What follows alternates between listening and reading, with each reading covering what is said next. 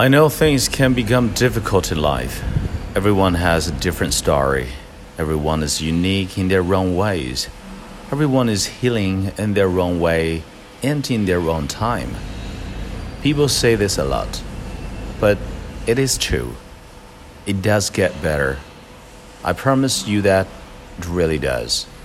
In the past few years, I've gone from not wanting to live and continue on with my life to laughing every night and living life to the absolute fullest.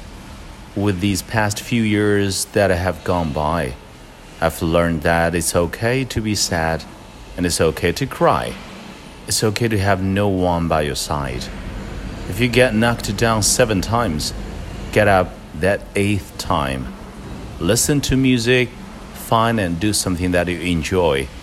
In tough times, you are your bigger help. I promise that it gets better. It really does.